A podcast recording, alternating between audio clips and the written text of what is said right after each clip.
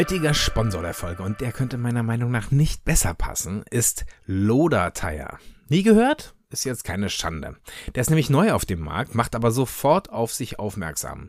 Denn er kann etwas, das keiner seiner Mitbewerber kann. Nämlich 1320 Kilogramm pro Rad. Also 2640 Kilogramm pro Achse tragen. 2640. Was die bekannten Konkurrenten wie BF Goodrich, General Grabber, Falken Yokohama, Cooper und wie sie alle heißen, nicht schaffen. Einzig der Conti, der kann das tragen. Ist aber dabei kein Offroad-Reifen. Der gute Loda-Tire ist nämlich ein sogenannter AAT, also ein grobstolliger All-Terrain-Reifen und wer den mit seinem schweren Chassis-Part muss so schnell nicht oder sogar gar nicht ablasten und spart sich damit ganz viel Stress beim TÜV-Prüfer. Versprochen. Übrigens auch beim Auflastungsvorhaben ist der Reifen wegen der Tragfähigkeit ein kleines Muss. Das betrifft mich persönlich. Hallo, liebe Familie Loda. Vielen Dank für diese Erfindung. Es ist großartig. Auch wenn der Reifen Matsch, Dreck und Sand mag, der macht natürlich auch auf der Straße eine gute Figur. Die Tauglichkeit lässt sich in Prozent mit 60 Prozent Straße und 40 Prozent Gelände ausdrücken. Ich kann die 40 Prozent also nutzen, wenn ich äh, von meinem Hof fahre, der ist nämlich immer eine Schlammgrube und die 60 Prozent dann, wenn wir reisen, also unterwegs sind und wirklich Straße fressen. Was hat denn der Reifen noch?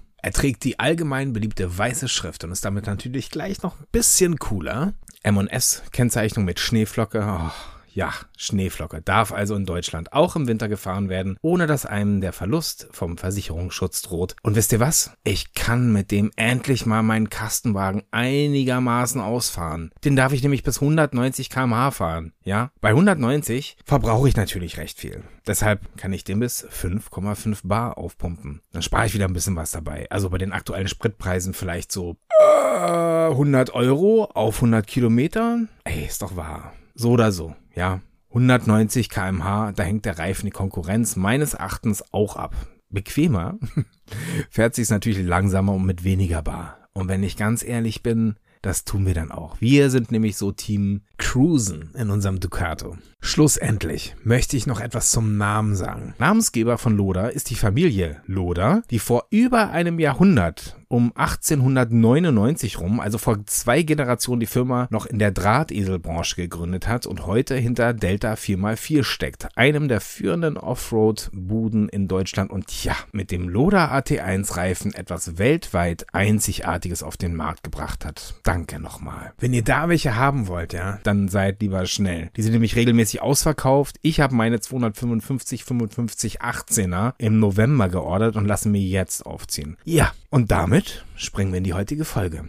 Holla Dio. Hallo, CID.3A12EXXX475823820BE. Also wer denkt, das ist jetzt ein Geheimcode, ein Geheimdienstcode, nein, das ist der Daniel, der arbeitet nicht beim BND. Wir haben uns vorhin per Skype connected und das war der Code, den ich bekommen habe. Sehr lustig, aber ich kenne ihn eigentlich als Daniel. Daniel mit Codenamen, nee, Nachnamen Golda, arbeitet für die Firma Delta 4 mal 4. Cool, dass es endlich klappt und schön, dass du ja, da bist. Ja, cool, freut mich. Habe die Ehre aus Bayern. ja, Hallo. Das ist die Kathi, die ist auch dabei. Die kommt, die, die schicke ich gleich Hi, raus, Kathi. keine Sorge. Die quatscht uns jetzt nicht gleich in unsere Technik Folge Sag dazwischen. mal. Wir planen die Aufzeichnung des Podcasts ja schon lange. Und dann kam Corona dazwischen, hat sich entschlossen, länger zu bleiben, als uns lieb ist. Und damit haben wir ganz viel Zeit gehabt, uns in der Zwischenzeit auszutauschen. Das, ist richtig? ja. Ganze zwei Jahre lang. Zwei Jahre, genau. Und Corona ist auch das richtige Stichwort, ne? Weil, Daniel, du sitzt gerade noch in Quarantäne. Und deswegen nehmen wir auch Remote. Genau, mein letzter Tag heute. Haben wir noch genutzt. Ja, es klingt aber ganz, klingt ganz gut. Klingt so schön äh, männlich rau, oder die Stimme? Findest du auch, Kathi? Ja. da könnte ich jetzt gut einen Song aufnehmen, so äh, Johnny Cash oder sowas. You walk the line. Ja, auf alle Fälle. das machen wir ganz zum Schluss. Da darfst du nochmal Johnny Cash singen. Finde ich eine super Idee. Die Idee unterstütze Sehr cool. ich, finde ich gut. Das ist sexy.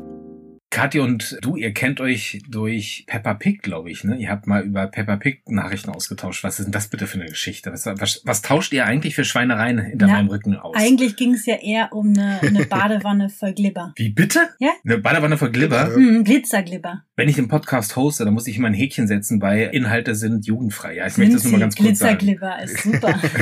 eine Badewanne. Ja, voll. Ist auf eine coole Sache, war ich auch schon mal drin, ja. Glitzerglibber oder? Mit Glitzerglibber, ja, mit Maximilian damals. Ey, an der Stelle, also jetzt, wo es so ein bisschen, wo es so ein bisschen an der Jugendfreiheit gekratzt hat, muss ich dieses Bild erwähnen, was ich letztens von dir gesehen habe. Das hat mich ja zerstört. Dieses Bild mit diesem, mit diesem, mit dieser Katzenrute. Ich nenne es jetzt mal Rute, weil sonst wird's äh, noch komischer. Die komischerweise zwischen deinen Beinen so hervorlugt. Das ist wirklich super. Ich glaube, das muss ich später auch noch in die Shownotes packen von, von der Folge. Dann könnt ihr euch mal den Daniel ganz privat anschauen. Ja, sehr cool. Auf jeden Fall. Ich muss so lachen, wo du mir einfach viermal zerstörend geschrieben hast. ja. ja, das ging auch über Stunden, weil ich hatte über Stunden nur dieses Bild vor, äh, im Kopf, ja. Furchtbar. Oh ja, Bild geh weg. so gut, also ich entlasse jetzt Kati wieder und dann können wir uns über Felgen und Räder unterhalten. Ach, die Badewanne voll Glitzerglibber lässt du so stehen? Ich glaube, die lasse ich so stehen. Wolltest, wolltest du noch was hinzufügen? Oder? also das Pepper Pig, das ist ja mehr so durch dich gekommen, Raphael, wo du mich immer ein bisschen damit geärgert hast, wegen der Folierung. da ging es ja los. Und dann ging es immer so weiter mit dem Pepper Pig, dass du mir was zur, Gebur äh, zur Geburtstagskarte Sticker zu, äh, zugepackt hast und ich euch einen Pepper Pig Bart äh, geschickt habe. Ja, super, dass das so ein Running Gag für ja. immer bleibt, hoffentlich. Ne? Ja, genau. Auf ja, die Folierung kommen wir später noch zu sprechen, auf jeden Fall. Ja, ich wollte eigentlich wirklich nur Hallo sagen, Daniel. Und ja, ich wünsche euch viel Spaß. Tschüss. Ja, danke dir. Mach's gut. Mein Lieber, wir haben uns 2021 kennengelernt, oder? Oder war es 2020? 2020. Mein Gott, das ist wirklich zwei Jahre her. Und da bin ich bei euch in das beschauliche Unterumbach gekommen, in die Dorfstraße 20. Genau, gibt ein Unter- und ein Oberumbach. Ihr seid im Unter. Wir sind drunten. drunten. Das Ganze gehört zu Pfaffenhofen an der Glonn, ist gar nicht so weit weg von München, ne? Ja, genau. Also man ist direkt an der Autobahn, ist vielleicht äh, Fahrtweg 20 Minuten mit dem PKW. Also ein ganz klein bisschen hört man die Region, hört man dir die Region noch an. So ein ganz klein bisschen. Ja, genau, genau. Freilich.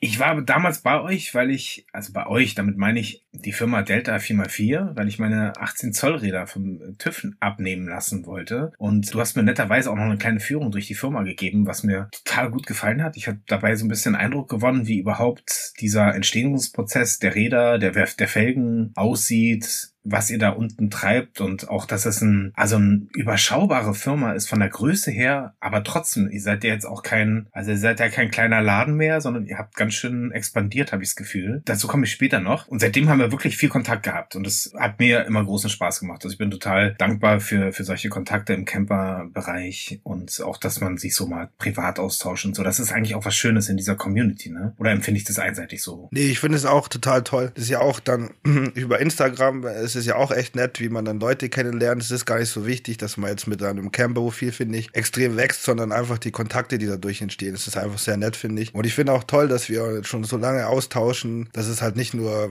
über die Arbeit so geblieben ist, sondern dass wir auch uns privat sehr gut verstehen. Thema Glibber und so. Glibber, ja.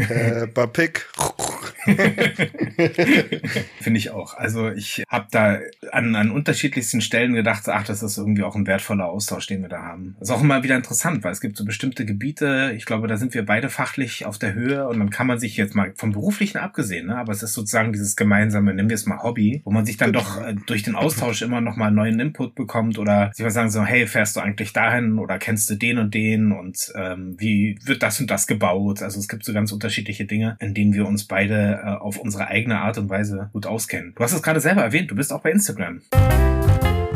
Hau raus, deine Kanäle. Ja, genau. Also ich bin auf Instagram outside however inside. Also draußen sein, aber irgendwie halt auch immer drinnen sein, nach dem Motto. Mhm. Und der, äh, unser Fahrzeug ist ein Fiat Ducato ist, und wir nennen ihn Camp Tiger, äh, wegen der auffälligen Folierung, also wo nicht Pepper Pickets drauf ist. Schade. Kann da alles noch kommen. Ja, genau. Der nächste Geburtstag, da, da komme ich dann vorbei und verliere dein Auto dir um ja. in der Nacht. Na, ich weiß nicht. Na, ich glaube, das könnte nicht so verkaufsfördernd sein, wenn du es irgendwann mal loswerden möchtest. Ähm, ja, du, also du hast es jetzt schon vorweggenommen, aber dein Auto hat wirklich eine sehr interessante Folierung, also sehr auffällig. Du hast hinten so einen, so einen ziemlich großen Tiger drauf. Bist du schon öfter angesprochen worden auf der Straße? Hat man dir zugewunken und hat man dir danach irgendwie bei Instagram geschrieben, wir haben euch gesehen oder so? Nee, das war es noch nicht. Also es gibt ja diesen insgeheimen Camper-Cruise, mhm. dass man sich so winkt gegenseitig, wie auch äh, bei, mhm. was ich, wenn Mercedes-G-Fahrer Mercedes-G-Fahrer trifft oder sowas. Motorradfahrer, Aber das, Klassiker. Motorrad, ja genau. Aber das macht auch nicht jeder. Das machen so manche, die vielleicht schon länger Camp, Camping fahren, die machen das. Mhm.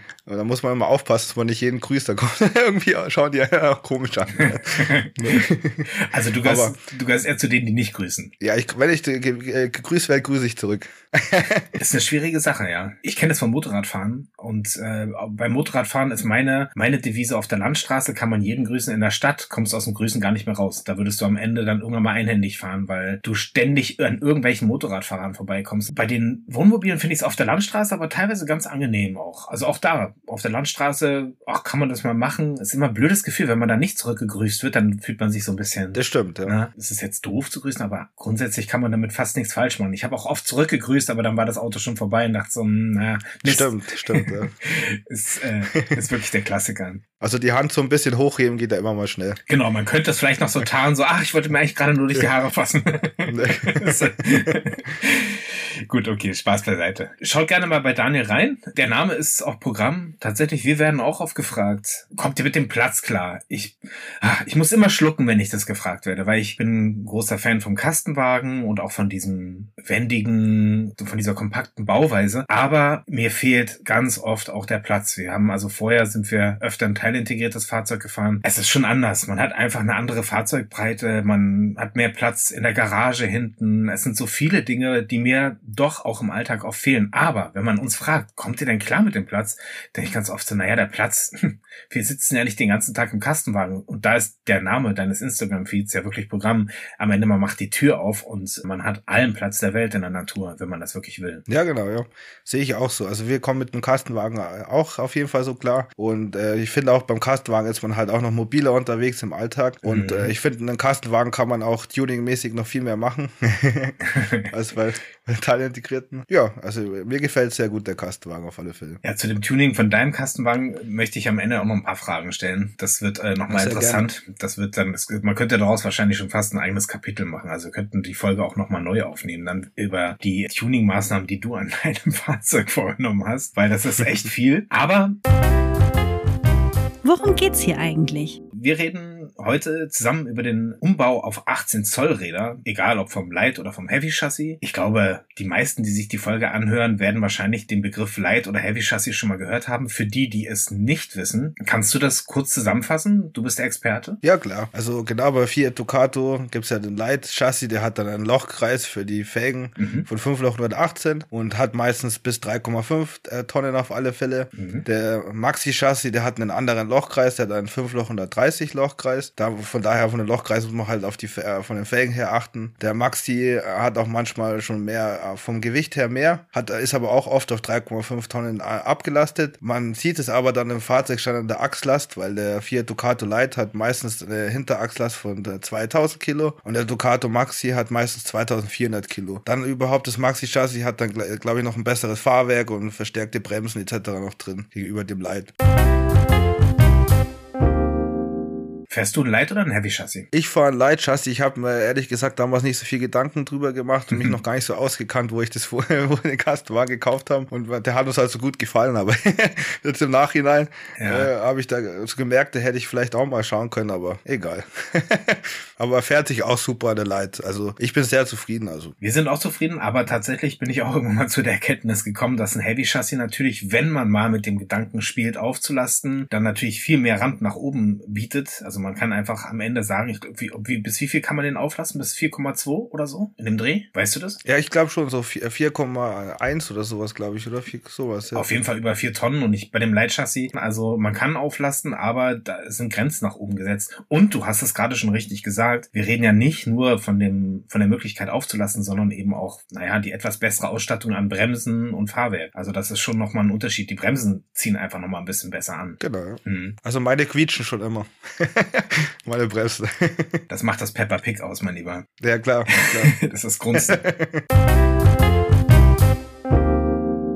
ich würde gerne das Ganze mal so ein bisschen an meiner, ich kann gar nicht sagen, Leidesgeschichte, weil am Ende ist das Ganze sehr gut ausgegangen. Aber ich habe paar mehr graue Haare bekommen, als ich mich angefangen habe, mit dem Thema Umrüstung auf 18 Zoll zu befassen. Damals kam bei mir der Gedanke auf, ich bin das erste Mal mit den 15 Zoll Rädern, ich habe 15 Zoll Räder auf meinem Leitchassis gehabt und da so ziemlich runtergefahrene Sommerreifen und bin da das erste Mal auf einer Wiese stecken geblieben und dann kam irgendwann mal der Gedanke auf, was kann ich eigentlich machen? Ne? Also ich habe mir dann damals das erste Mal, nee, das zweite Mal schon meine Auffahrkeile kaputt gefahren beim Versuch, aus, von der Wiese runterzukommen und so grundsätzlich wollte ich mir eine andere Bereifung anschaffen. Dann kam erst der Gedanke auf, ach komm, ich nehme die 15 Zoll Räder und pack mir da AT All-Terrain-Reifen rauf. Da musste ich feststellen, ich glaube, für meine Größe gab es gar keine. Es gab gar keine, gar keine AT-Reifen für 15 Zoll. Das hat nicht funktioniert. Ich weiß nicht, vielleicht hat sich das mittlerweile geändert. Weißt du da was? Nee, also meistens ist es so, bei den Seriengrößen ist es immer sehr schwer, weil es ja immer kleinere Größen sind ja. und meistens gibt es da keine Offroad-Reifen. Und wenn es dann meistens welche gibt, dann haben sie nicht genug Tragfähigkeit. Das ist immer gar nicht so einfach. Ich glaube, bei der 16 Zoll Bereifung von Maxi, da gibt es auf alle Fälle Offroad-Bereifung. Da gibt es auch den BF Goodrich und sowas, auch mit genau. einer höheren Tragfähigkeit. Aber in 15 Zoll sieht es, glaube ich, da auch mal aus. Wobei äh, auch nicht so gut aussieht, wenn man die 15 Zoll drauflässt und Offroad-Reifen drauf macht. Sieht, glaube ich, trotzdem nicht so toll aus. Also von der Optik her gar keine Frage. Aber man hätte zumindest die Möglichkeit, dann Auto raufzuziehen. Und das ist genauso, wie du es gerade gesagt hast. Ich habe einen Nachbarn auf dem Hof stehen, der fährt auch einen Kastenwagen. Das ist sozusagen der baugleiche Citroën und Citroën. Und der fährt 16 Zoll Stahlfelgen, aber die mit den BF Goodrich. Das heißt, der konnte mhm. einfach die in der Größe passend draufziehen und da hatte das Thema dann für sich relativ günstig erledigt. Aber er hat halt dafür natürlich auch den ganzen anderen Komfort nicht, den man mit den 18 Zoll Rädern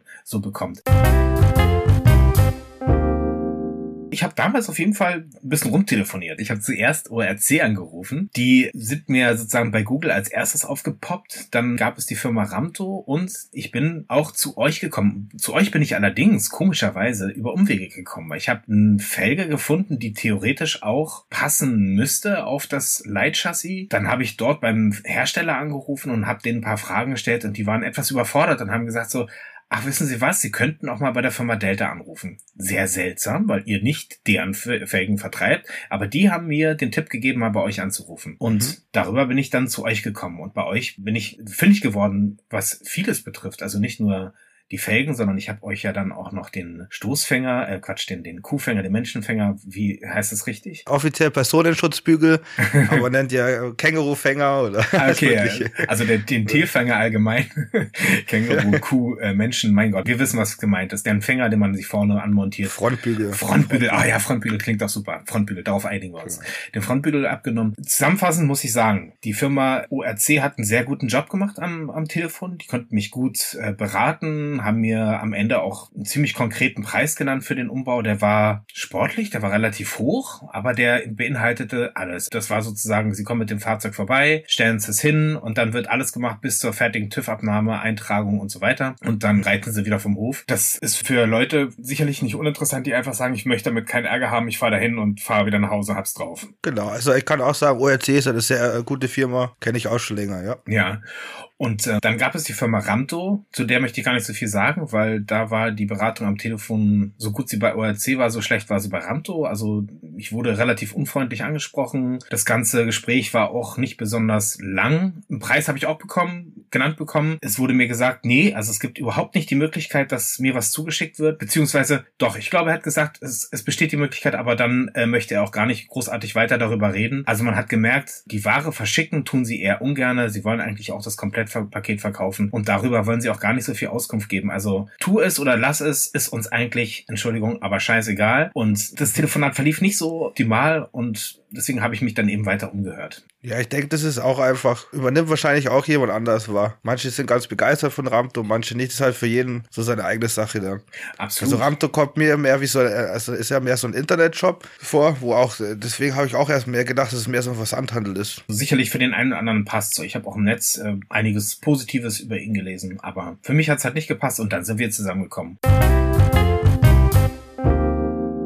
Wollen wir mal über die Möglichkeiten sprechen. Was hat man denn für Möglichkeiten mit einem Light und mit einem Heavy Chassis? Hat man genau dieselben Möglichkeiten bei euch? Also es gibt eine Felgenauswahl und eine Reifenkombination dazu, die funktionieren könnte. Was gibt es für Kombinationsmöglichkeiten? Sag du es doch einfach am besten. Ja, klar, gerne. Genau, beim Light Chassis hat man mehr Auswahlmöglichkeiten wegen den Reifen, mhm. weil man halt eben wegen dem Gewicht nicht so arg schauen muss wie beim Maxi. Von den Felgen her ist es eigentlich, gibt es alle, alle Felgen, die wir haben, die, äh, wo es für Ducato gibt, gibt es sowohl für Light als auch für Maxi-Chassis. Die Felgen sind auch immer sehr hoch geprüft mit 1250 Kilo zum Beispiel pro Felge, also bis 2,5 Tonnen Achslast geeignet. Das ist dann schon mal kein Problem, ob Light oder Maxi. Von Reifen her kann man, wenn man ein Light-Chassis hat, auch die AT-Bereifungen 18 Zoll jetzt zum Beispiel ähm, nehmen. Ich spreche halt hauptsächlich mal von 18 Zoll, weil das halt die meist gefragt, äh, gefragte Größe ist auf alle Fälle. Und dann gibt es dann die Reifengröße 255, 55 E18. Das ist so die gängigste Größe auf jeden Fall im, im Transporterbereich. Mhm. Da gibt es ja mehrere AT-Reifen wie ähm, General Grabber von Continental oder BF Goodrich von Michelin, Yokohama, Cooper etc. Und beim Light hatte halt die Hinterachse von 2000 Kilo und die Reifen reichen bis 2060 Kilo, also kann man die alle fahren. Mhm. Wo es dann halt ähm, schwieriger wird, ist beim Maxi, weil der Maxi ja diese 2400 Kilo, äh, Kilogramm Hinterachslast hat. Wenn man jetzt hier einen BF Goodrich nehmen äh, wollen würde, hätte man ja nur 2060 Kilo und es fehlen 340 Kilo. Und hier ist mal wieder schwieriger, dann jemanden, einen TÜV-Prüfer zu finden, der auch so eine hohe Ablastung macht. Also einfach mal um 340 Kilo ablasten. Mhm. Und das machen auch mehrere, ähm, viele TÜV-Prüfer nicht. Finde ich jetzt auch nicht so sinnvoll, im Wohnmobilbereich einfach 340 Kilo abzulasten. Meistens geht es ja mehr um dieses Auflast, wie du schon erzählt hast. Mhm. Oder dass halt jedes Kilo zählt oder sowas, ja. Und da gibt's halt den Continental Van Camper. Das ist halt so ein Antiare Straßenreifen, der hat eine sehr hohe Tragfähigkeit. Und seit neuestem unseren Loader AT1 Tire. Der hat auch ähm, Geländeprofil, 40 Gelände, 60 Straße, hat M&S und Schneeflocke. Und das ist der erste Offroad-Reifen der Größe, der auch die hohen Tragfähigkeiten kann, also bis 2640 Kilogramm Achslast. Hat dazu auch noch als einziger weiße Schrift. Und dieser Reifen ist auch super für den Maxi geeignet. Ihr habt dann einen ganz eigenen Reifen entwickelt, der meines Erachtens wirklich eine Marktlücke schließt am Markt. Also das ist was, was nicht so oft zu finden ist und ich glaube, ey, das wird ein echt gutes Geschäft mit diesem Reifen. Meine Geschichte war dann so, ich, ich gehe mal noch mal ein Stück zurück. Ich habe damals die ganze Firma angeschrieben und dann habe ich mich für euch entschieden und wir haben miteinander das so vereinbart, dass ich bei euch erstmal nur die Felgen bestelle und den, was haben wir gesagt, Frontbügel. Die habt ihr mir dann zugeschickt und ich habe mir hier in Berlin dann meine Falken Wild Peak AT-Reifen draufziehen lassen. War auch gar nicht so leicht. Macht nicht jeder. Also er, eigentlich hatte ich da einen Händler, der gesagt hatte, ja, der macht das. Dann hat er festgestellt, ach nee, 18 Zoll kann er nicht. Und dann musste ich erstmal gucken, wer kann dann eigentlich 18 Zoll Felgen verarbeiten und da Reifen draufziehen. Dann habe ich irgendwann mal die Firma Körig gefunden, die das macht. Die haben mich angeguckt wie ein Auto, als ich mit dem Kastenwagen angekommen bin. Meinten sie, Hä, geht das überhaupt? Das haben sie ja noch nie gesehen. Und da wurde ich dann etwas skeptisch und dachte so, warte mal, ey, das ist deren tägliches Business. Die müssen das doch schon mal gesehen haben oder schon mal gemacht haben. Nee, die haben, kam wirklich, die ganze Firma kam raus und hat geguckt, meinten so, ey, das ist aber krass und das ist zugelassen? Und ich dachte nur so, oh Mann, ey, nee, noch nicht. aber ich habe ein Teilegutachten dazu. Eigentlich sollte es so funktionieren. Wir hatten ja darüber gesprochen. Und ja, dann haben die gesagt, naja, passen tut's schon. Ne? Und dann haben sie es so draufgepackt und ich dachte so, ja, das ist schon, also auch optisch gesehen, ein absolutes Highlight. Fanden die auch, haben die noch nicht gemacht. Ich meine, wir, ich glaube, du und ich, wir sind das jetzt wirklich gewohnt, dieses Bild an Kastenwagen. Also es ist für uns schon gang und gäbe. Es, ihr habt ja auch wirklich, auch ihr habt wirklich viel verkauft. Ich sehe selbst in Berlin ganz oft die Delta-Felgen rumfahren. Meistens sind es die, die du hast. Das sind die, hilf mir kurz. Classic B-Felgen heißen die, die mit der TV eine Telefonwählscheibe ausschauen von früher und so einen äh, Schraubenriemen drum Ach haben. genau, das sind so die, die so ein bisschen aus dem Offroad-Bereich auch bekannt sind. Ne? Also so, so doch sehr. Ja, genau. Ja. Auch von der Pickup-Bereich. Ich persönlich fahre die WP5-Felge. Ah, die heißt einfach WP. WP, okay. Genau. Die WP-Felge, die, mit der bin ich auch super happy. Ich finde die total schön. Jedenfalls sah das alles sehr gut aus bei Körig und da fehlten dann noch die Lippen, weil laut Teilegutachten müssen die Reifen, soweit ich das richtig in Erinnerung habe, komplett von den Kotflügeln oder von sozusagen von den Schwellern, du wirst das gleich in der richtigen, in der richtigen Terminologie sagen, bedeckt sein. Also die dürfen sozusagen nicht so weit aus der Karosse hervorgucken. Das ist die eine Bedingung und die andere Bedingung ist, dass der Tacho nochmal möglicherweise angepasst werden muss und vielleicht noch ein paar Kleinigkeiten dazu. Aber im Großen und Ganzen, laut Teilegutachten, dürfte es das gewesen sein. In der Theorie. Ja, jetzt kommt die Praxis.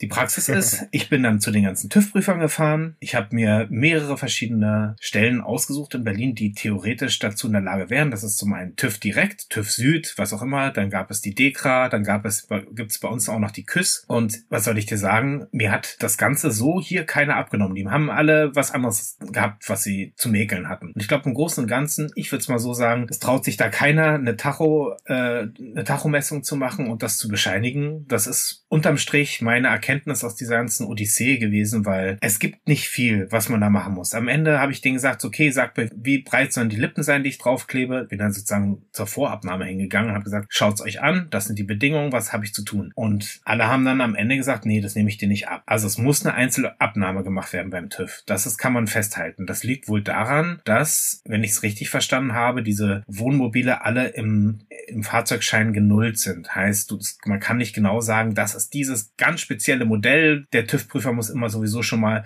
die Sache individuell betrachten. Ist das richtig? Ja, genau, das ist eine zweistufige Abnahme im Wohnmobilbereich. Mhm. Also beim Fahrzeugschein steht ja immer der Typ vom, äh, zum Beispiel bei Knaus jetzt oder Malibu etc. steht immer im Fahrzeugschein drin. Mhm. Und der Ducato-Typ selber, der hatte eine andere E-Nummer und Typbezeichnung. Mhm. Und die findet man im Motorraum, wenn man den aufmacht auf der Plakette, da steht dann die E-Nummer und der Typ von dem äh, Ducato drauf und der TÜV-Prüfer kann dann von der Stufe 1 sozusagen, von, dem, von der Plakette dann auf dem Fahrzeugschein Stufe 2 dann ableiten. Dazu muss er aber natürlich auch bereit sein. Also muss bereit sein, sozusagen sich das ein bisschen auch zusammenzupacken und zu sagen, ah, okay, hier ist die Tabelle, hier ist die Spalte, das passt so zusammen. Genau, und das muss ja auch immer so ein äh, TÜV-Prüfer sein, der wohl auch Einklappnamen oder sowas machen darf. Mhm. Hier bei uns in Bayern ist es zum Beispiel mehr TÜV dann und bei euch in Berlin ja mehr die DEKRA. Genau, der TÜV kann es glaube ich auch, aber die Küste zum Beispiel hat gesagt, nee, wir machen das gar nicht. Genau, aber die machen nur, wie es genau auf dem äh, Gutachten oder steht, wenn da irgendwelche Sachen sind wie im Tuning-Bereich, wenn da mal was abweicht, dann ist es, machen die das meistens nicht. Ich fand das relativ übersichtlich, was zu tun ist. Ich war ein bisschen enttäuscht davon, dass man das hier nicht gemacht hat. Mir hat man dann gesagt, ich müsste eine, eine, eine Tacho-Messung machen, mir das bescheinigen lassen von offizieller Stelle, was auch immer das genau bedeuten soll. Mir wurde eine Adresse genannt, das war, glaube irgendein Prüfstand von, also so ein Sachverständigenprüfstand hier in Berlin und die haben in der Corona-Zeit komplett geschlossen gehabt, haben gesagt, die wissen gar nicht, ob sie überhaupt nochmal aufmachen jetzt während Corona, während der Pandemie. Und also das war, hat sich ganz schwer gestaltet. Dann habe ich jemanden gefunden in Brandenburg, der hat gesagt, ja, ist überhaupt gar kein Problem. Und auch wenn es eine Tacho-Angleichung zu machen gibt, er macht das. Die Kosten waren auch überschaubar, aber es war eben in Brandenburg. Ich musste erstmal dahin fahren. Und auf der Fahrt dorthin habe ich einfach selber mal eine GPS-App gestartet und mal geguckt, wie es aussieht. Und es hat sich bestätigt, was du mir schon vorausgesagt hast. Ich glaube, deine Worte einigermaßen gut noch zitieren zitieren zu können.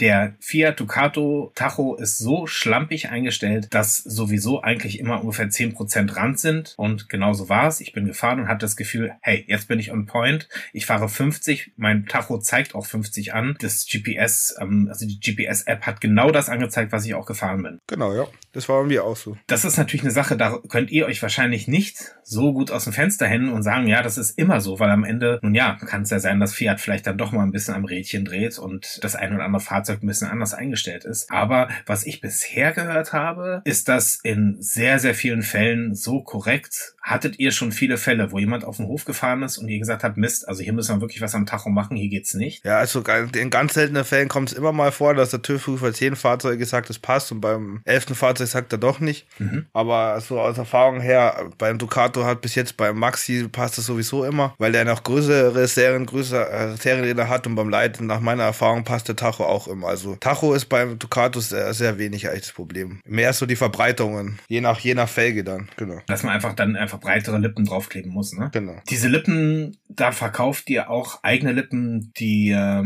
sehr dezent sind ich kenne diese riesen Module, die du dann, äh, glaube ich, auch immer noch drei- oder vierteilig irgendwie auf die Karosse kleben musst oder schrauben musst sogar. Mhm. Die sind ähm, super hässlich. Ich glaube, wenn man das mal kurz googelt, dann wird man die auch gleich finden. Sind nicht günstig, hässlich und ich kann nur jedem empfehlen, auch sollte man sich vielleicht irgendwo anders orientieren, zumindest mal zu gucken, ob man sich im Zweifelsfall wenigstens bei euch die Lippen auch holt, weil die sind einfach großartig. Sie sind relativ dezent, sind dünn, sind gut drauf zu kleben. Auch die müssen geklebt werden, beziehungsweise kann man sie wahrscheinlich auch schrauben. Aber es reicht, die zu kleben. Damit fährt man auf jeden Fall sehr viel schicker umher. Genau, ja. Das Ganze wurde mir einfach zu bunt. Ich habe dann bei dir angerufen und habe gesagt, Daniel, lass uns mal bitte einen Termin ausmachen. Ich plane einen Ausflug zu dir und wir machen das dann bei dir. Und so ist es dann auch passiert. Wir haben uns dann bei dir unten getroffen. Du hast mir die, die Firmenführung mhm. gegeben. Wir haben bis auf den Hof gestanden, haben geplaudert, während äh, das Fahrzeug so abgenommen wurde. Es wurden, glaube ich, noch die Lippen geklebt und am Ende genau. war alles fertig. Um das jetzt mal die Praxis zu Ende zu skizzieren, hatte ich die TÜV-Abnahme schriftlich bestätigt bekommen und damit kann ich dann zur Zulassungsstelle gehen und die tragen es dann in die Fahrzeugpapiere ein. Genau, man hat ungefähr ein Jahr Zeit oder sowas mit der, mit der Abnahme dann, das dann noch bei der Zulassungsstelle den Kfz-Schein eintragen zu lassen. Mhm. Das ist aber dann nur eine förmliche Sache. Das heißt nicht, dass ihr da Angst haben müsst, dass ihr es nochmal vorzeigen müsst, sondern damit äh, einfach nur vorzeigen. Dann wird, kostet es, glaube ich, 11 Euro oder Gebühren oder sowas mhm. und dann wird es nachgetragen. Genau, da muss man auch nicht die Papiere mit sich rumschleppen, ne? sondern ist das im Prinzip, das Teilegutachten lag vor, ist eingetragen, fertig ist. Genau. Oder was würdet ihr euch wünschen? Der Kunde ruft an und sagt, okay, ich würde gerne einen Termin machen für die Montage und Abnahme, alles in einem oder ist es euch das im Prinzip egal? Mhm. Also, wie gesagt, also wir machen beide, also äh, beides auf jeden Fall. Wir haben Kunden, äh, so wie du, die wo von weit weg kommen. Ich habe auch schon ähm, Kunden gehabt aus Hamburg oder etc. oder Nordrhein-Westfalen. Mhm. Wir verschicken aber auch viel, also wir verkaufen ja auch viel an Händler und da machen meistens die Händler das dann mit den Kunden aus, aber wir verschicken auch so viel an Privatkunden. Dann ist es ja auch so, äh, das, was bei uns als äh, Hersteller stark macht, dass wir halt immer präsent sind am Telefon, also wir helfen euch auf jeden Fall weiter. Dann ich zum Beispiel mache, bin ja auch noch für die TÜV zuständig, also ich versuche dann immer weiter zu helfen. Ich telefoniere auch oft in der Woche in der Arbeit mit TÜV-Prüfer. Mhm und äh, rede mit denen selber auch mal und da kann ich dann auch oft weiterhelfen. Also, aber wir haben auch zwei Werkstätten, wo wir TÜV-Termine haben, also könnt natürlich auch immer gerne zu uns direkt kommen, dann kann man alles in einen Abwasch machen. Der Vorteil bei uns ist halt, dass wir ja im Wohnmobilbereich jetzt sehr stark sind und ähm, jede Woche Wohnmobile da haben und die TÜV-Prüfer die ganzen Fahrzeuge schon kennen, also ist es für die ganz einfach, die Eintragungen zu machen. Mittlerweile kann ich das auch gut nachempfehlen. Und wenn man mich fragt, würde ich auch sagen, wenn man gerne mit dem Wohnmobil unterwegs ist, was man ja wahrscheinlich dann auch tut, weil es genau. ein bisschen Camper. ein Hobby ist, genau, fahr einfach runter und dann ist das erledigt. Auf dem Hof übernachten, kein Problem. Genau. Ja. Habt ihr dann Stromanschluss, dass die Leute sich irgendwie einplagen können? Also so richtig äh, sind wir noch nicht aufstellen. Also einen Campingplatz müssen wir erst noch öffnen. Mhm. Wäre wär aber auf jeden Fall vorteilhaft, muss ich vielleicht mal äh, anbringen. Aber wenn es jetzt wirklich mal Strom gebraucht wird, da kriegt man bestimmt was hin, ja. Unter uns drei Hübschen. Was für die Folge natürlich super interessant ist. Mit was für Kosten muss ich denn ungefähr rechnen? Gibt es äh, einen großen Kostenunterschied zwischen dem Umbau zwischen Light und Heavy Chassis oder Maxi Chassis? Oder ist das ungefähr gleich? Und wo, so, wo liegt so die Range? Wenn ich sage, ich möchte jetzt ein Komplettrad einen Vierersatz komplett Räder bei euch erwerben. Also äh, genau, als erstes kommt mal auch so auf die Felgenart an. Da gibt es ja viele unterschiedliche Felgenarten. Da kann man zwischen 2.000 und 4.000 Euro für den äh, Rädersatz rechnen. Dann TÜV-Kosten wird eigentlich immer so pro Position kann man so 100 Euro rechnen. Also mit der Verbreitung und sowas würde ich mal schätzen ungefähr 200 Euro. Die Montagestunde, die äh, ist glaube ich bei äh, 100 Euro, also mhm. dann ungefähr die Hälfte. Also würde ich mal so sagen, so 300 äh, Euro oder sowas für Montage TÜV je nachdem, was alles gemacht wird. Okay, und so sozusagen die zwischen 2.000 und 4.000 Euro, das ist dann abhängig von der Felge und dem Reifen, den man wählt. Ja, auf alle Fälle. Da gibt's große Unterschiede auch äh, zwischen den Reifen, zwischen den Felgen. Mhm. Genau. Das ist mal eine Hausnummer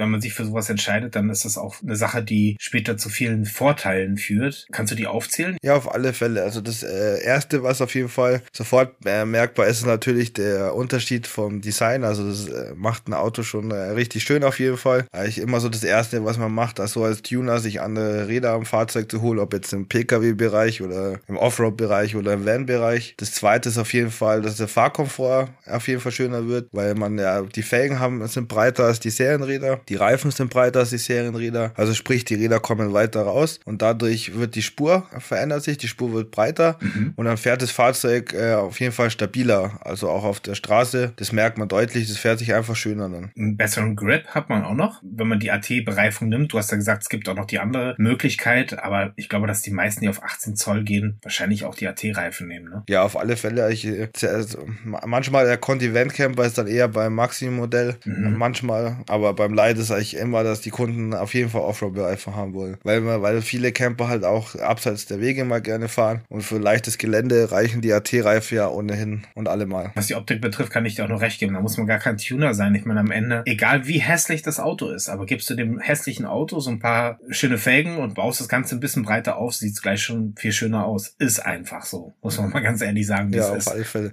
Ist halt ein Männerspielzeug. Gut, das hast du gesagt. aber ähm, ja, auf jeden Fall sind wir uns da einig, die Optik wird doch arg verbessert. Die Schuhe für die Männer. Gibt es denn auch Nachteile? Also man, man hört da ja auch einiges zum Verbrauch, äh, Fahrgeräusche. Ich habe dazu auch eine ganz persönliche Meinung, aber ich höre mir erstmal an, was der Profi dazu sagt. Von meiner Seite aus überwiegen die Vorteile auf jeden Fall gegenüber den Nachteilen. Klar, wenn man jetzt sich der BF Goodrich ist, ist es natürlich lauter, als wenn man jetzt einen normalen Sommerreifen fährt. Darüber muss man sich im Vornherein klar sein, wenn man das haben will. Gibt aber hier auch Unterschiede. Zum Beispiel gibt es ja noch den General Grabber, der ist zum Beispiel schon mal wieder leiser als der BF Goodrich. Mhm. Also hier kann man auch nochmal sich vorher informieren und variieren oder bei mir anrufen und fragen. Mhm. Vom Spritverbrauch, ja, das ist aber, denke ich mal, sowas, was sich jetzt in Summe nicht groß be äh, bewirkbar macht. Also vielleicht, was sagen wir mal, 0,3 Liter oder 0,5 Liter vielleicht auf 100 Kilometer. Also denke ich mal, auf jeden Fall äh, verkraftbar. Wiederum dann ein, was eigentlich ein Vorteil ist, dass das Offroad-Profil ist ja auch viel stärker als normales Straßenprofil. Also kann man die Reifen auf jeden Fall auch länger als normales äh, Straßenreifen fahren. Oh ja, stimmt, das habe ich gar nicht auf dem Zettel. Stimmt, na klar, das nutzt sich viel weniger schnell ab. Genau, ja. und äh, dadurch, dass sie auch in Silikanmischungen hergestellt werden, wie auch Winterreifen, sind sie ja auch mittlerweile sehr auf einem äh, sehr hohen Stand für für den Winter auch. Also ich war auch sehr zufrieden. Die haben ja auch immer M&S und Schneeflocke. Ich selber habe den General Grabber auch schon mal über längere Zeit äh, gefahren, der ja von Continental stammt und bin im Winter sehr gut klargekommen. Also auch vom Rutschen her, da, ich bin dann mal auch richtig im Winter gefahren, wo auch schon äh, PKWs im Straßenrand gelegen sind und ich bin da mal ganz gemütlich hingetuckert und bin auch nicht gerutscht. Also da kann man echt nichts sagen. Du hast jetzt gerade den 18 Zoll AT-Reifen mit dem 18 Zoll Sommerreifen im Vergleich gebracht, was die, was die Geräusche betrifft.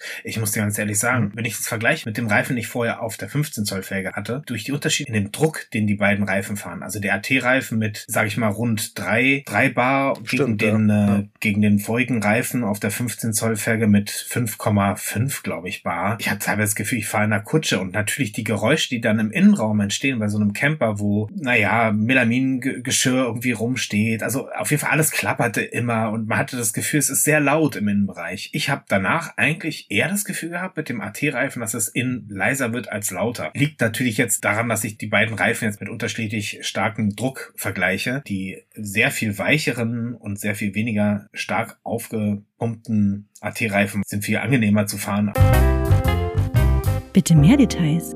Eine Frage. Wir haben ja einen gemeinsamen Bekannten, nenne ich ihn mal, der das Problem Luftdrucksensoren hatte bei seinem Ducato. Das könnte ja vielleicht auch ein Nachteil sein. Was macht man mit diesen Sensoren, wenn die da sind? Weil die müsste man selber nachrüsten oder ihr habt da eine Lösung für. Wie funktioniert das genau? Also nach, ähm, nach meiner Erfahrung muss man die anlernen bei den jeweiligen Firmen, ob das jetzt bei Ford ist, bei mhm. Fiat etc. Muss man auf jeden Fall, wenn man die neue Sensoren verbaut, dann nochmal beim Fiat-Händler, nachdem er bei uns war, vorbeischauen, weil wir selber ja ein Ford-Händler sind und keine Fiat-Sensoren anlernen können. Also falls ihr eine Fehlermeldung bekommt, einfach mal bei Fiat vorbeifahren. Das ist kein großer Act und die können das dann im System dann anlernen, sagt man. Die Codierung, da sitzen die dann drauf und wollen dann auch nochmal 2,50 Euro für kassieren. Genau, ich denke mal, das wird keine großen Kosten sein, ja um jetzt mal grob zu umreißen, um was es da bei dieser 18 Zoll Bereifung geht, beziehungsweise die 18 Zoll Räder, haben wir jetzt mal einen ganz guten Eindruck vermittelt. Ich stehe jederzeit zur Verfügung, wenn es dazu eine Frage gibt, was mein eigenes Fahrzeug betrifft. Ansonsten bist du, glaube ich, auch ein, ein sehr guter Ansprechpartner in der Firma Data Firma 4. Man findet deine Telefonnummer heraus, beziehungsweise kann sich auch zu dir durchstellen lassen. Und wenn ich das richtig gehört habe, bestehst du da auch allen Fragen zur Verfügung. Genau, ja. Stell dich auf Fragen ein. Reisen deine Katzen mit? Nein, die reisen nicht mit. Wir haben ja drei Kater. Da passt dann immer meine Mom drauf auf. Die Mom fährt auch nicht mit. Die Mom fährt meistens auch nicht mit, weil sie selber auch Katzen haben. Und wenn man halt Katzen hat, das ist halt äh, nicht so wie ein Hund, den man einpackt und mitnimmt. Ja. Sondern äh, ja, da muss halt immer jemand aufpassen. Wir kennen ja diese Videos von den Kastenwegen, wo dann hinten in der Garage diese Gitter sind. Also meistens sind das so Käfige von Kleinmetall, glaube ich, stellt die her, wo die Hunde gut, ganz gut mitreisen können. Die haben natürlich dann eine schön kuschelige Höhle hinten drin, aber mit Katzen ist das nicht so einfach möglich. Ne? Die brauchen immer ihr Zuhause. Ja, ich habe auch schon auf Instagram gesehen, dass manche ihre Katze mitnehmen. Also das ist äh, bestimmt möglich. Aber da unsere Katzen schon so gewöhnt sind, im Haus zu leben und keine so Draußengängerkatzen sind, wäre das, glaube ich, sehr kompliziert und da kann ich mir auch gut vorstellen, dass passieren kann, dass sie dann weglaufen oder sowas und dann bist du irgendwo anders. Und außerdem muss man sagen, wenn man Katzen hat, die einem um drei Uhr in der Nacht oder irgendwas wecken, weil sie Hunger haben, ist es auch mal ganz schön Urlaub zu machen und nicht in der Nacht geweckt zu werden. Apropos in der Nacht aufwachen und Hunger haben. Mir hat da so ein Vögelchen gezwitschert, dass deine Frau schwanger ist. Du kriegst das zweite Kind. Herzlichen Glückwunsch an dieser Stelle. Juhu! Vielen Dank an dieser Stelle. Wirst du dann auch von deiner Frau nachts geweckt, wenn sie Hunger hat? Musst du aufstehen und Eis aus dem Gefrierfach holen bei dir? Nee, das muss ich nicht, aber ich höre sie aufstehen in der Nacht hin und wieder und Okay. habe auch schon mal ge- gesehen, dass sie was, äh, glaube ich, auch mal was zum Essen geholt hat. Ich bringe immer in der Früh, wenn ich aufstehe, automatisch gehe ich als erstes in die Küche, dann mache ich gleich Müsli und stelle sie hin, weil ich weiß, dass wenn sie aufwacht, dann äh, gleich Hunger hat. Ach du glückliche Frau, der Haussegen, der hängt schon mal nicht schief, oder? Ich meine, das ist ja dann schon mal irgendwie ein guter Start in den Tag. Ja, ich muss auch sagen, bei Maximilian damals, der ist ja jetzt äh, schon sechs Jahre alt, der wird, äh, kommt ja in die Schule dieses Jahr. Und damals bei Maximilian war es immer so, dass wenn er Hunger hatte, dass ich in der Nacht immer aufgestanden bin. Aus dem Grund, weil ich halt, wenn ich, ich werde wach, dann bin ich sofort wach. Ich werde, wenn der Wecker klingelt oder was, bumm, ich bin wach. Und die Monika ist eher so, die hört es halt nicht. Zehnmal Schlummertaste. Genau. Ja. Und deswegen habe das ich einfach immer gemacht, dass ich die Milch mache in der Früh oder sowas. Schnell, also Fläschchen Milch, weil das länger gedauert hätte, dass ich die Monika wach bekomme, mit dem Tiefschlaf sitzt. Und dann habe ich das einfach jeden Tag gemacht. Sehr gut. Werdet ihr im Kastenwagen genug Platz haben für vier? Werden wir, weil wir uns äh, schon das vorher so gekauft haben, dass es hinten ein Doppelbett ist, also ein Hochbett, also zwei Betten hinten im Kasten, was ja auch eher ungewöhnlich ist vom Aufbau her. Das hat uns dann ganz gut gefallen, weil dann kann ich und die Monika, meine Frau, unten schlafen und der Maximilian und unser nächstes Kind, der wohl dann Benjamin heißt, können dann oben schlafen. Okay, verstehe. Also äh, ha- hast du eine Anhängerkupplung an deinem Fahrzeug? Nein, ich habe noch keine Anhängerkupplung. War ja klar, dass du sagst noch. Das greift auch wieder meine nächste Frage vorweg. Na, ein Glück. Was ist denn noch so geplant an, an Umbauten? Ich sehe ja fast jede Woche bei dir was Neues. Also die Anhängerkupplung, die zielte darauf ab zu fragen, du könntest ja theoretisch dann irgendwann noch mal hinten was anhängen und dann erweitern. Also du könntest vielleicht noch zwei, drei Kinder machen und könntest hinten noch anbauen. Aber nein, was, was hast du denn noch geplant? Was ist das nächste, was du geplant hast? Also ich, äh, so tuning-technisch steht er jetzt schon ganz gut da, finde ich. Da fällt mir jetzt gerade auf Anhieb auch nichts mehr ein. Ja, jetzt kommen eher so Camping-technische Sachen wie Solar, Mhm. eine andere Batterie, solche Dinge jetzt erstmal. Vielleicht im späteren Mal noch eine äh, Dieselheizung. Mhm. Also so ähm, van-technisch äh, aufrüsten, auch mal im Innenraum ein bisschen die Küche noch schöner machen. Mhm. Kacheln oder sowas, die wo man so kleben kann. Also Baustellen findet man immer. Absolut. Das ist ja wie wenn man jetzt beim PKW, ist es ja auch so, dass man da richtig viel Geld reinsteckt, dass er tiefer wird und große Felgen bekommt und Spoiler drauf bekommt und da ist es halt so im Wärmebereich, dass man halt immer wieder was findet, was einem interessant ist, wie jetzt du Multimedia aufgerüstet hast etc. Und ich denke mal, da gibt's immer was zu tun auf jeden Fall und macht auch Spaß auf alle Fälle, immer nach was Neuem zu suchen und was äh, zu machen, was man auch selber mal was machen kann. Ja,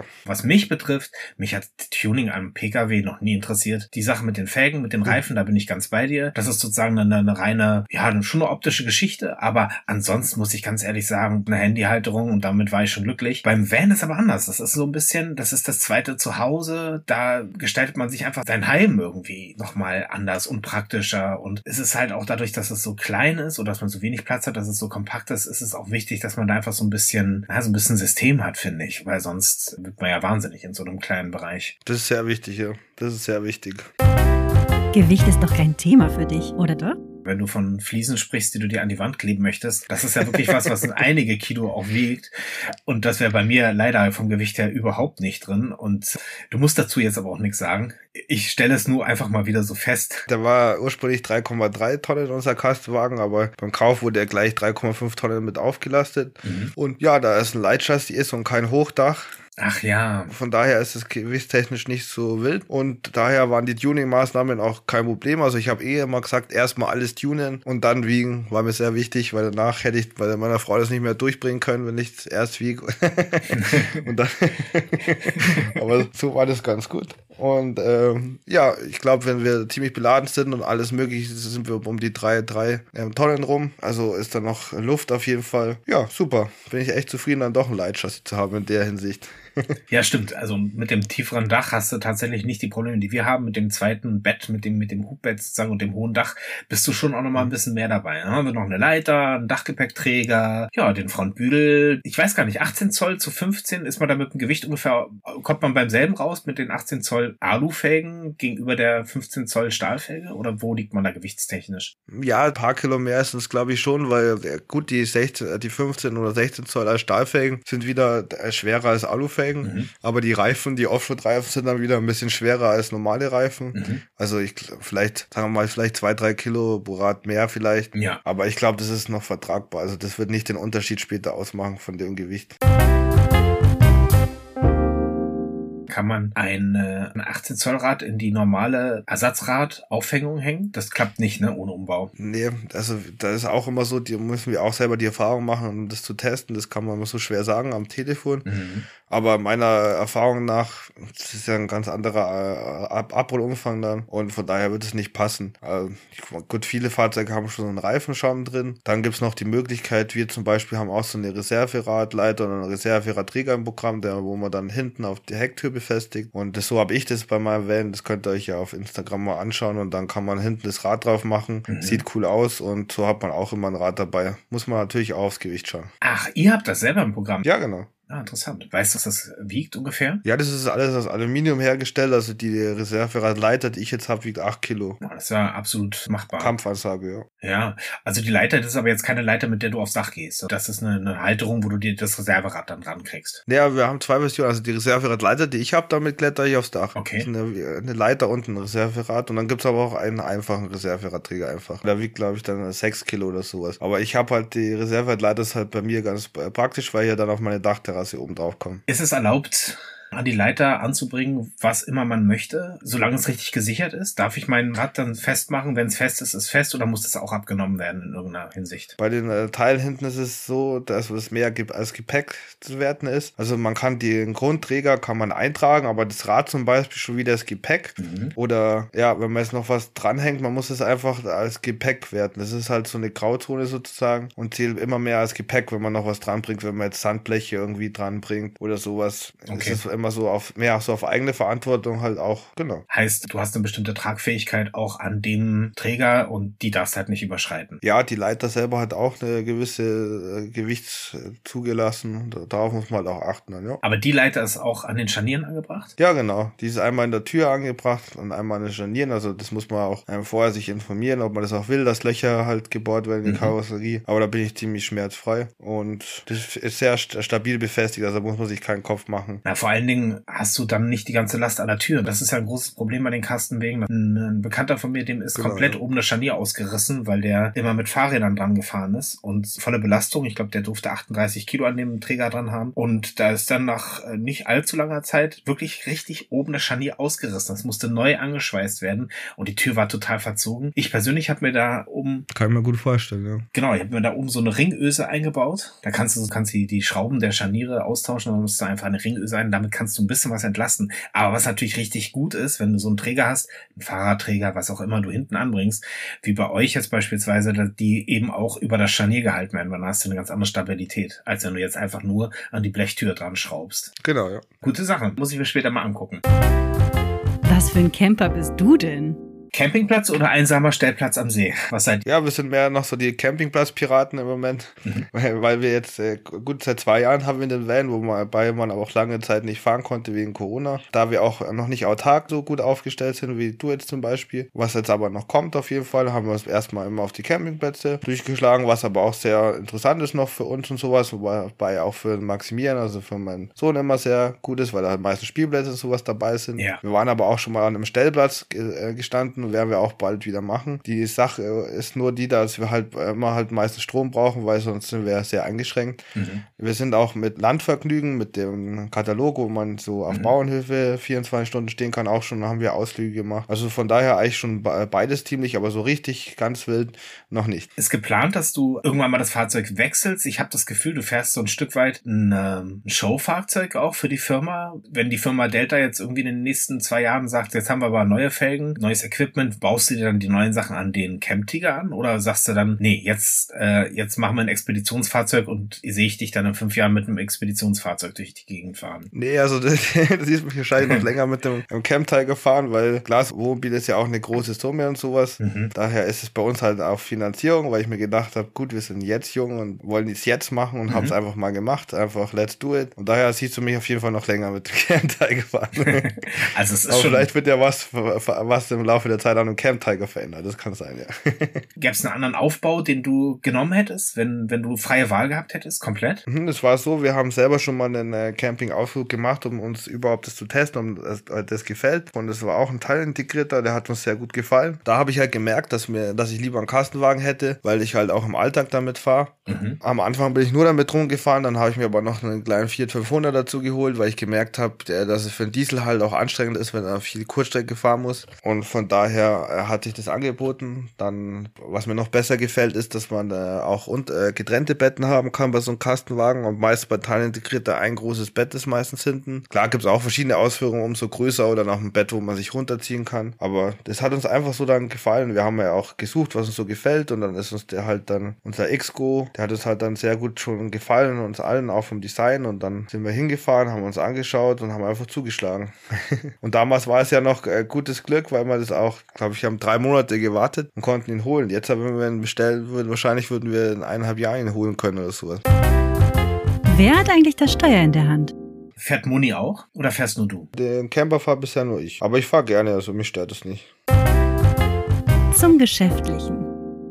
Ganz zum Schluss, was am Ende bei rauskommt? Trockentrenntoilette oder Chemieklo? Also wir haben ein Chemieklo drin, wo wir jetzt aber gut damit klarkommen. Wir haben auch noch eine Ersatztoilette und ich habe da bin da gut ausgerüstet mit so den Zusätzen. Also ist es jetzt noch kein anderes Thema auf jeden Fall. Es gibt, mhm. äh, klar, es interessiert mich auch immer, was da so gibt mit ähm, Sog oder mhm. Trockentrenntoilette etc. Aber bisher sind wir damit gut klargekommen und stört uns jetzt auf jeden Fall nicht. Auch vom Geruch her ist es in Ordnung. Bei uns ist es so, wir überlegen schon eine ganze Weile, was wir machen könnten. Also wenn du halt autark stehst, hast du dann doch auch immer wieder die Begrenzung, dadurch, dass du dann irgendwann mal mit deiner Kassette voll bist. Du hast zwei Kassetten, wenn ich es gerade richtig gehört habe, ne? Genau. Das ist ja schon mal, das ist, wäre die eine Möglichkeit, aber dafür brauchst du auch wieder Platz. Ich würde mir ungern mit einer Kassette oben auf dem Dach umherfahren. Bedeutet, man muss sich da echt überlegen, wie macht man das mit der Kassette? Es ist echt ein sehr komplexes Thema, finde ich. Also es ist nicht so, dass man einfach sagt, komm, wir steigen um auf Trockentrenntoilette und dann hätte ich gleich direkt das richtige Modell auf Lager. Man muss dann doch auch ein bisschen was umbauen am Fahrzeug. Also ich glaube, es geht geht nicht, ohne irgendwo auch mal was auszusägen. Die Arbeiten am Fahrzeug selber, die würden mir überhaupt keine Angst machen, aber ja.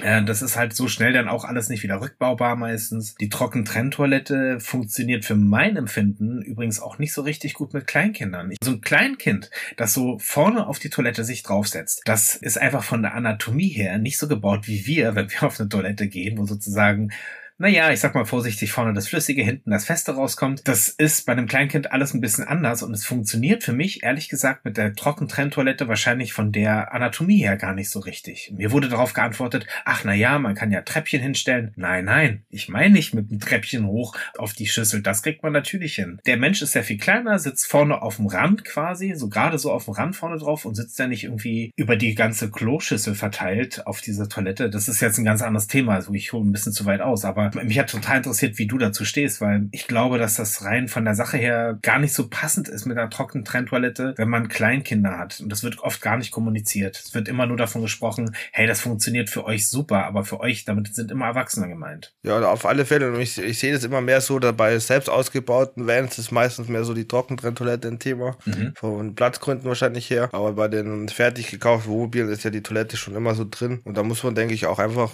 jeder seine eigenen Erfahrungen machen. Jeder sieht da die Vorteile, da die Nachteile. Mhm. Ich bin auch so der Meinung, bis jetzt kommen wir ganz gut klar. Wir werden nach der Zeit sehen, wenn wir auch zu viert sind, wie wir klarkommen. Und dann kann man sich immer noch überlegen, was zu machen, weil man kann ja immer, immer, immer umrüsten. Wähle deine Worte weise.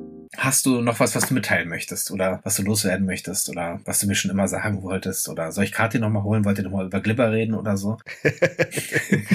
Also ja, ja, also hat mir auf jeden Fall sehr viel Spaß gemacht mit dir. Wir verstehen uns auch so sehr gut. Es hat mich jetzt sehr auch gefreut, mal den Podcast aufzunehmen. Wir haben ja schon seit zwei Jahren drüber geredet, aber es äh, hat nie die Möglichkeit gegeben, auch es hat nie die Möglichkeit zu geben, sich zu treffen oder sowas, wegen Corona eben. Und daher ist es cool, dass wir das jetzt äh, die Zeit gefunden haben, das aufzunehmen. Es hat mir sehr viel Spaß gemacht. Ja, wenn ihr irgendwelche Fragen habt, könnt ihr euch an Raphael wenden oder könnt mir auch gerne auf Outside Inside Nachrichten schreiben. Das ist gar kein Problem. Und ja, wir freuen uns auf jeden Fall schon wieder auf Camp Camping. Jetzt geht's dann langsam wieder los. Ich muss ihn noch ein bisschen umbauen, weil die Monika ja schwanger ist, muss ich das äh, obere Bett das erstmal rausnehmen, weil sie ja nicht so unten rein äh, kraxeln sozusagen kann. Und der Maximilian schläft dann vorne, muss ich auch ein bisschen die Polster umbauen. Baust du vorne die Polster um oder hast du da so, so ein Bett, was du vorne zwischen Fahrer und äh, Beifahrersitz baust? Mhm, man, kann, man kann aus den Polstern, aus dem äh, äh hinteren Sitz vom Maximilian dann ein, ein Bett bauen. Wir müssen uns aber noch anschauen, wie das geht, weil da gibt's keine Anleitung irgendwie dazu. Und man schleppt die Polster die ganze Zeit immer mit oder tut die über, wieder in die Wohnung oder wieder mitnehmen. Aber jetzt müssen wir tatsächlich mal ein Bett draus machen. Schauen okay. wir mal. ja, super. Hey, also dann, ich bedanke mich auf jeden Fall. Ich kann dir alles zurückgeben. Ich freue mich auch total, dass es endlich geklappt hat. Und, und ich hoffe, dass wir auch bald irgendwo zusammenstehen, egal ob auf dem Campingplatz oder auf dem Stellplatz. Ulala. Sehr schön, dass du dir Zeit genommen hast. Vielen, vielen Dank. Ach, sehr gerne. Bis, bis ganz bald. Bis bald. Jetzt wird's heiß. A Ring of Fire, The Ring of Fire. das hat noch gefehlt. ja, stimmt, stimmt, stimmt, stimmt. Danke, danke. Das, das ist doch das perfekte Schlusswort.